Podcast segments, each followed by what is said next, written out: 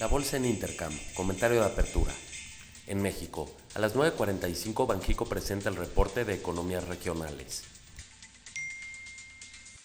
A las 5 de la tarde, la Comisión Nacional de Hidrocarburos llevará a cabo una asamblea sobre la reunión de la autorización de NUPEC, exploración y producción para la excavación de un pozo exploratorio en tierra. La segunda sala de la Suprema Corte rechazó el amparo presentado por Inbursa y Grupo Carso para mantener juntas Telmex y Telnor. Las empresas deberán separarse. HSBC subió su recomendación de Alsea a compra, con un precio objetivo de 44 pesos. Megacable fue rebajada a Market Perform por Itaú, con un precio objetivo de 90 pesos. Peñoles está en pláticas con el ejido Naica para reanudar operaciones en la mina más grande de plomo del país, ubicada en Chihuahua, que lleva con operaciones suspendidas desde 2015. Esto debido a una inundación parcial. El día de ayer la mezcla mexicana de petróleo bajó a 54.67 dólares, su nivel más bajo registrado desde el 11 de febrero. El décimo tribunal colegiado en materia administrativa del primer circuito ordenó suspender la construcción del aeropuerto de Santa Lucía. Esto hasta que las autoridades federales presenten todos los estudios en materia de seguridad y ordenó conservar las obras en el nuevo aeropuerto.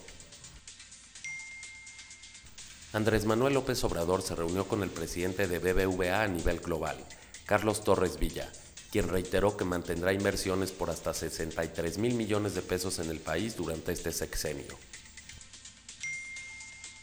México baja de la posición 12 a la 13 en atracción de inversión extranjera directa. El país tuvo una captación de 32 mil millones de dólares en los últimos dos años. México cae seis lugares en el ranking de inversiones para energías renovables. Pasó del lugar 13 al 19 esto como consecuencia del gobierno de cancelar las subastas de largo plazo y la revisión de los contratos renovables por parte de la administración de AMLO. Dividendos. El día de hoy es fecha ex cupón de China Track que paga 12 centavos por acción. En Estados Unidos, los futuros están arriba 0.28%, impulsados por la recuperación en el precio del petróleo. El índice de precios de importación salió marginalmente peor a lo estimado, menos 0.30% contra menos 0.20% esperado mes a mes y menos 1.50% contra menos 1.20% año a año. El índice de precios de exportación en línea a lo estimado. Las solicitudes iniciales de desempleo se ubicaron en 222.000 contra 215.000 esperado. Las solicitudes continuas se ubicaron en 1.695.000 contra 1.660.000 esperado. A las 8.45 conoceremos el confort del consumidor de Bloomberg. Reportes. El día de hoy conoceremos los reportes de Dollarama y Broadcom. En Europa, las bolsas cotizan en promedio 0.20% a la alza. En Alemania el dato de inflación salió en línea a lo estimado. En Italia la tasa de desempleo trimestral en línea a lo estimado ubicándose en 10.40%.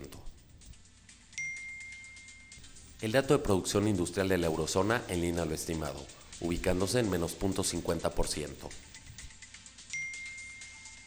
En Grecia, la tasa de desempleo trimestral se ubicó en 19.20 desde 18.70% dato anterior. En Asia, el Nikkei cerró abajo 0.46%, Hang Seng abajo 0.05%, la bolsa de Shanghái cerró con un avance del 0.05%.